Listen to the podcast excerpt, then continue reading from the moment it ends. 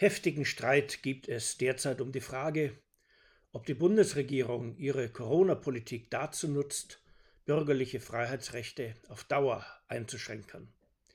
Wer sich, wie ich, noch an die in den 1960er Jahren geführten Auseinandersetzungen um die Notstandsgesetze erinnert, der weiß, dass über die damalige Große Koalition weithin behauptet wurde, ihr gehe es um die Errichtung eines faschistoiden Polizeistaats.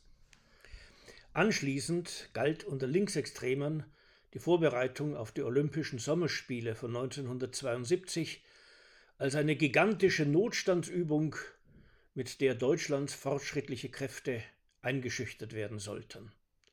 Dagegen begann man sich zu wehren. Das wurde dann zum RAF-Terror. Sind wir jetzt wohl wieder so weit? Nur dass diesmal nicht die Linken behaupten, die Probleme des Systems sind unlösbar, das System ist das Problem. Atmen wir am besten durch und klären wir die Sachlage. Was ist der Fall? Am 1. Januar 2001 trat das jetzt geltende Infektionsschutzgesetz in Kraft.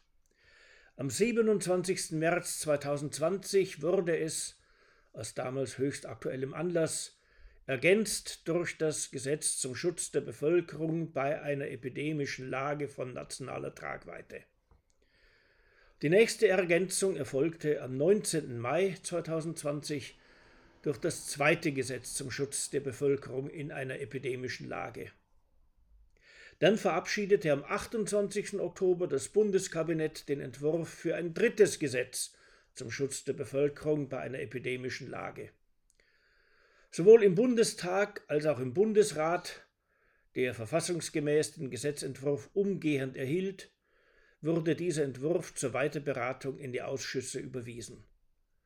Am 9. November fand über ihn eine öffentliche Sitzung des Gesundheitsausschusses des Bundestages statt. Ihr folgte am 12. November eine Anhörung von Experten, deren Gutachten über die Webseite des Bundestages zugänglich sind. Und am 18. November will der Bundestag nach einer Abschlussdebatte über diesen Gesetzentwurf abstimmen. Folgen werden die Schlussabstimmung im Bundesrat sowie die Prüfung des Bundespräsidenten, ob das Gesetz auf verfassungsmäßige Weise zustande gekommen ist und keine offensichtlich verfassungswidrigen Bestimmungen enthält. Das am Ende in Kraft getretene Gesetz kann anschließend einer Kontrolle auf Verfassungsmäßigkeit durch das Bundesverfassungsgericht unterzogen werden, nämlich auf Antrag etwa einer Bundestagsfraktion oder einer Landesregierung. Das neue Gesetz in seiner Entwurfsfassung längst über die Webseite des Bundestages zugänglich soll, wie schon seine Vorgänger, den Bundesgesundheitsminister zum Erlass von vielerlei Rechtsverordnungen ermächtigen. Über solche sagt der Artikel 80 Absatz 1 des Grundgesetzes, durch Gesetz können die Bundesregierung, ein Bundesminister oder die Landesregierungen ermächtigt werden, Rechtsverordnungen zu erlassen. Dabei müssen Inhalt, Zweck und Ausmaß der erteilten Ermächtigung im Gesetze bestimmt werden. Die Rechtsgrundlage ist in der Verordnung anzugeben. Das neue Gesetz listet solche Rechtsverordnungen, meist dem Gesundheitsministerium zum möglichen Erlass aufgegeben, noch umfangreicher auf als seine Vorgänger. Das dient zwar der Rechtsklarheit, doch manchen bringt das nun auf den Einfall, dieses Gesetz ein Ermächtigungsgesetz zu nennen und es absichtsvoll in einen Zusammenhang mit dem Ermächtigungsgesetz vom März 1933 zu rücken. Dieses beseitigte, gemeinsam mit der Reichstagsbrandverordnung vom Februar 1933, Deutschlands Demokratie auf Betreiben der nationalsozialistischen Deutschen Arbeiterpartei. Dass nun in den erwähnten Infektionsschutzgesetzen vielfach die schon im Grundgesetz verwendeten rechtstechnisch präzisen und deshalb schwer vermeidbaren Begriffe Ermächtigung und Ermächtigen vorkommen, plausibilisiert gar nicht weniger eine solche Gleichsetzung. Wird sie aber dem wirklich gerecht, worum es geht? In Deutschland stellen zwei eng zusammenhängende verfassungsrechtliche Grundsätze sicher, dass die Regierung sich dem Zugriff eines kontrollwilligen Parlaments und freilich nur eines solchen nicht entziehen kann. Ebenso gewährleisten sie, dass es einem sich ernst nehmenden Parlament versagt bleibt, sich aus seiner Gestaltungsverantwortung zu stehlen und in eine bloße Zuschauerrolle zu begeben. Der eine Grundsatz ist die seit 1972 vom Bundesverfassungsgericht entwickelte und immer wieder seiner Urteilsfindung zugrunde gelegte Wesentlichkeitstheorie. Sie besagt, dass der Gesetzgeber wesentliche Entscheidungen gerade nicht über Ermächtigungen zum Erlass von Rechtsverordnungen an die Exekutive delegieren darf, sondern dass wesentliche Fragen der Grundrechtsausübung und staatlicher Eingriffe durch das Parlament selbst zu beantworten sind. Genau das geschieht dann durch die dem Parlament anvertraute Gesetzgebung. Der andere Grundsatz ist der sogenannte Parlamentsvorbehalt. Er legt fest, dass alle politischen Entscheidungen, die großes Gewicht für Staat und Gesellschaft haben, einer direkten parlamentarischen Zustimmung bedürfen. Gemäß den Leitprinzipien einer auf Legitimation durch Kommunikation gegründeten Demokratie reicht es offensichtlich nicht aus, diese Zustimmung nur stillschweigend zu erteilen. Vielmehr muss sich solche Zustimmung aus einer offen geführten parlamentarischen Debatte ergeben und besser noch aus einer parlamentarischen Abstimmung.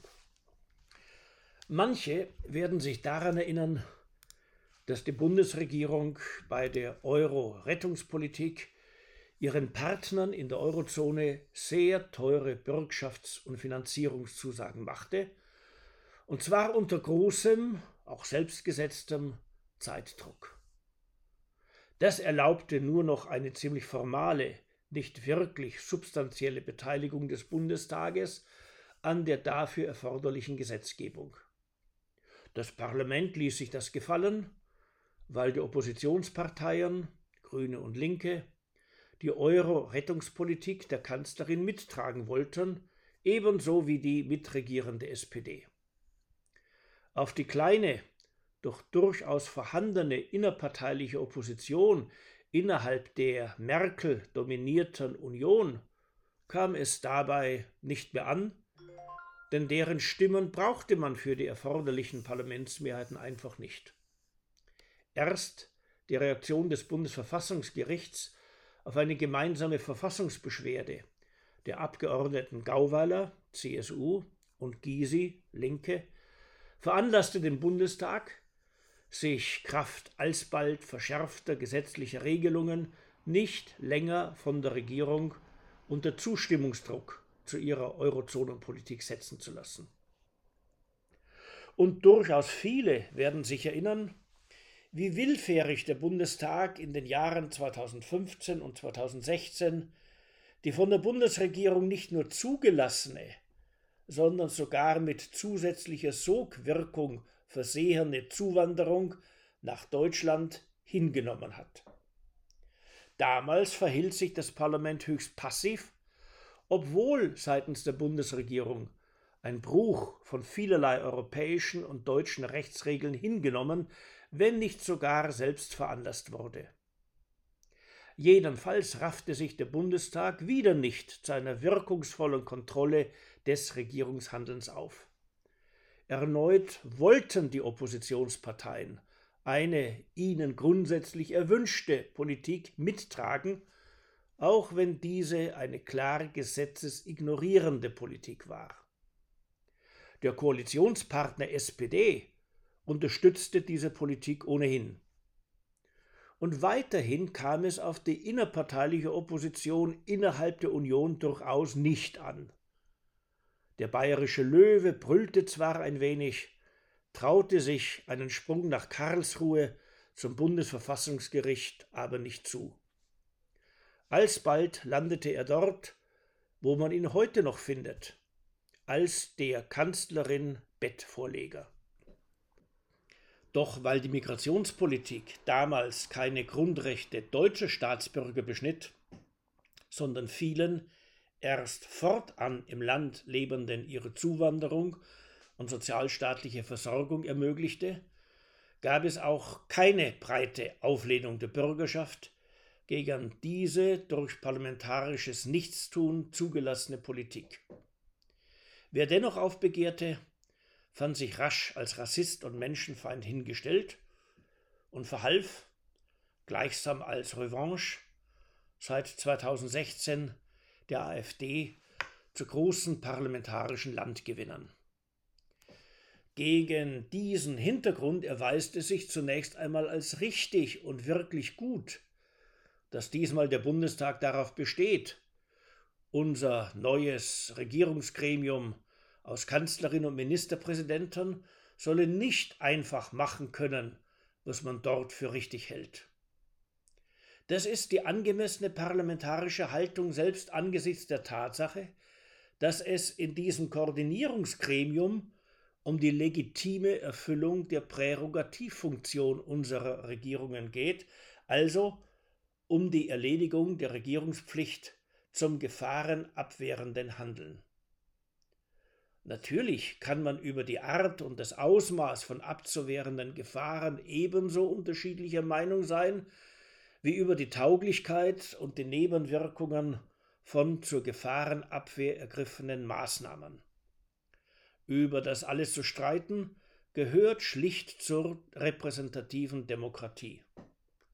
Und natürlich darf solcher Streit nicht nur in Parlamentsdebatten ausgetragen werden, sondern auch durch Demonstrationen und Gegendemonstrationen auf den Straßen und Plätzen im Land. Doch selbstverständlich hat man sich dabei an von den zuständigen Behörden erlassene Auflagen zu halten, solange diese nicht von den angerufenen Gerichten als rechtswidrig oder unverhältnismäßig aufgehoben werden. Jedenfalls wurde bei der Corona-Politik, anders als bei der Euro-Rettungspolitik oder der Migrationspolitik, die gerade im parlamentarischen Regierungssystem bestehende Parlamentspflicht zum Mitregieren durch Regierungskontrolle und Gesetzgebung ziemlich von Anfang an ernst genommen. Womöglich hat man vom Parlamentsversagen in jenen Fällen gelernt. Oder man hat mit der AfD nun eine Oppositionspartei im Haus, der man das parlamentarische Kontrollverlangen nur um den Preis politischer Selbstschädigung konkurrenzlos überlassen könnte. Unterm Strich gibt es inzwischen nicht weniger als drei wichtige Gesetzgebungsvorhaben, mit denen der Bundestag auf die Corona-Politik der Bundesregierung gestalterisch Einfluss zu nehmen versucht. Eben das ist der zentrale Unterschied zu den Nazi-Gesetzen, welche die parlamentarische Regierungskontrolle ausdrücklich zugunsten eines diktatorischen Maßnahmenstaates abschaffen wollten. Beim hier zu erörternden Gesetz geht es hingegen darum, die Handlungsspielräume der Exekutive einzugrenzen. Sinnvoll streiten kann man deshalb nur darüber, ob und wie gut zumal das dritte Gesetz zum Schutz der Bevölkerung bei einer epidemischen Lage genau diesen Zweck erfüllt und diesbezüglich gibt es durchaus durchschlagskräftige Kritik. Solche Kritik betrifft aber nichts Grundsätzliches.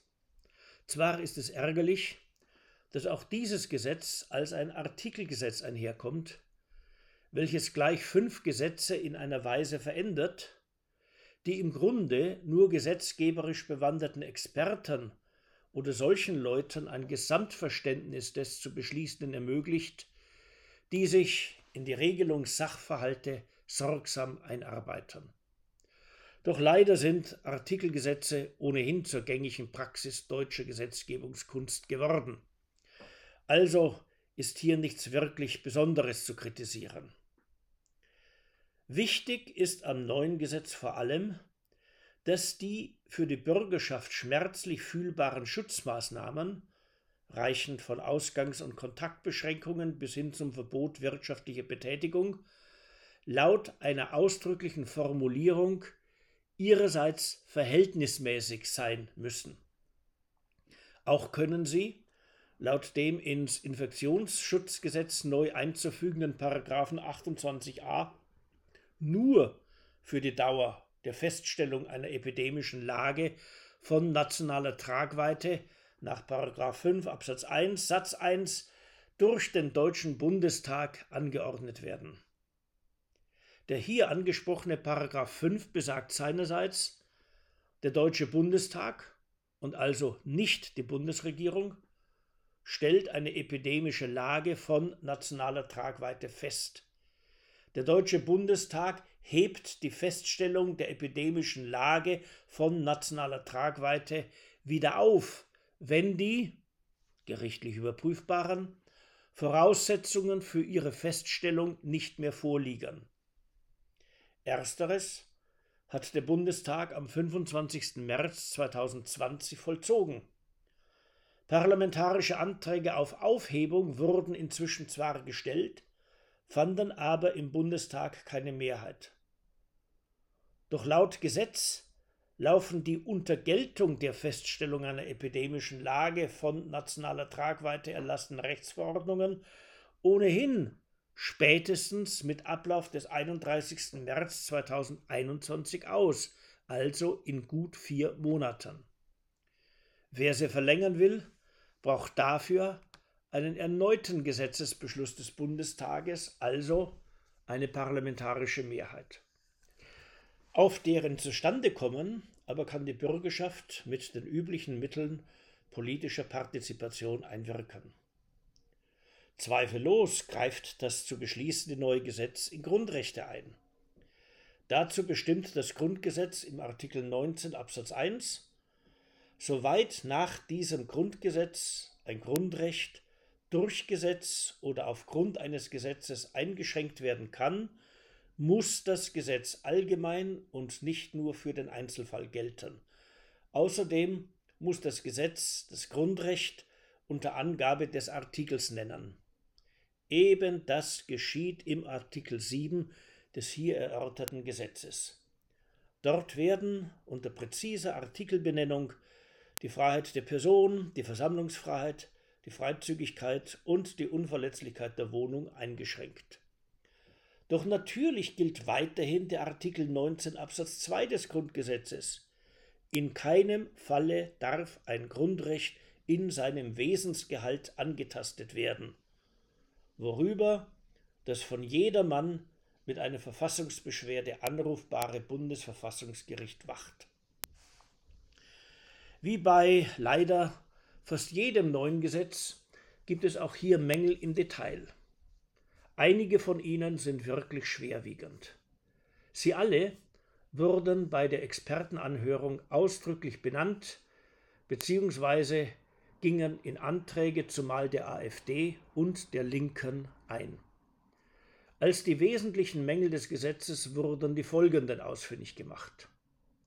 Nicht nur gäbe es im Gesetzentwurf schlampige oder widersprüchliche Formulierungen, sondern vor allem genüge der neue, oben angesprochene Paragraph 28a nicht den rechtsstaatlichen Vorgaben des Bestimmtheitsgrundsatzes und des Parlamentsvorbehalts. Auch lasse diese Vorschrift keine Abwägung der grundrechtlich betroffenen Interessen erkennen. Deshalb werde sie wohl verfassungsrechtlich keinen Bestand haben. Ferner sei zu unklar formuliert, um welche Ziele willen welche staatlichen Maßnahmen ergriffen werden dürften. Entsprechende Klarheit wäre aber erforderlich, damit Verwaltungsgerichte die Verhältnismäßigkeit entsprechender Maßnahmen überprüfen könnten. Überdies verlangten die gesetzlich ermöglichten Eingriffe in die Berufsausübung und in die Gewerbefreiheit zwingend nach ebenfalls gesetzlich zu regelnden Ersatzleistungen des Staates bei von ihm bewirkten Schädigungen.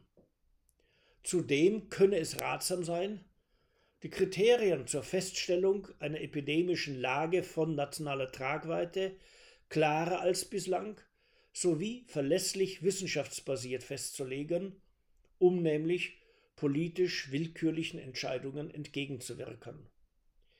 Ebenfalls müsse das Gesetz um staatliches Hinwirken auf bundesweit einheitliche Hygienekonzepte ergänzt werden, wobei der Schutz von Risikogruppen im Mittelpunkt zu stehen habe. Obendrein solle die Regierung einen weiteren Gesetzentwurf vorlegen, der die Verordnungsermächtigungen des Gesundheitsministeriums so reduziere, dass keine Abweichungen und Ausnahmen von Gesetzen mehr möglich wären.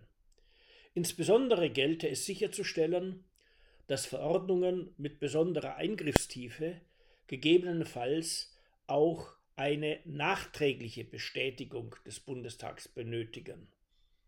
Und ohnehin wäre es wünschenswert, für alle auf der Grundlage dieses Gesetzes erlassenen Rechtsverordnungen vorzuschreiben, dass in ihnen selbst über die oben beschriebene Generalklausel hinaus deren zeitliche Begrenzung festgelegt wird.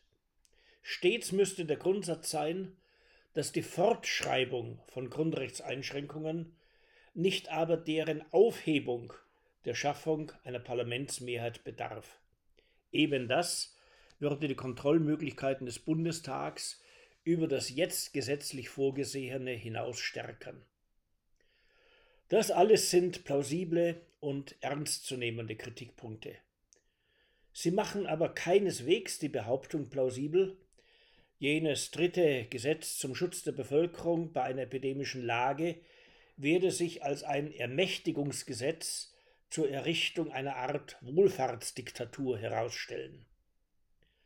Schade ist es freilich, dass die Koalitionsmehrheit parlamentarische Verbesserungsvorschläge wohl wieder einmal nicht gesetzesverbessernd aufgreifen wird.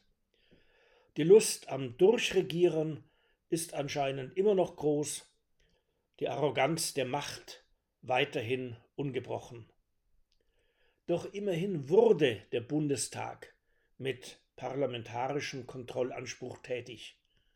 Das wiederum ist, gerade im Vergleich mit seiner Zuschauerrolle bei der so folgenreichen Migrationspolitik ein Fortschritt, den man loben und nicht tadeln sollte.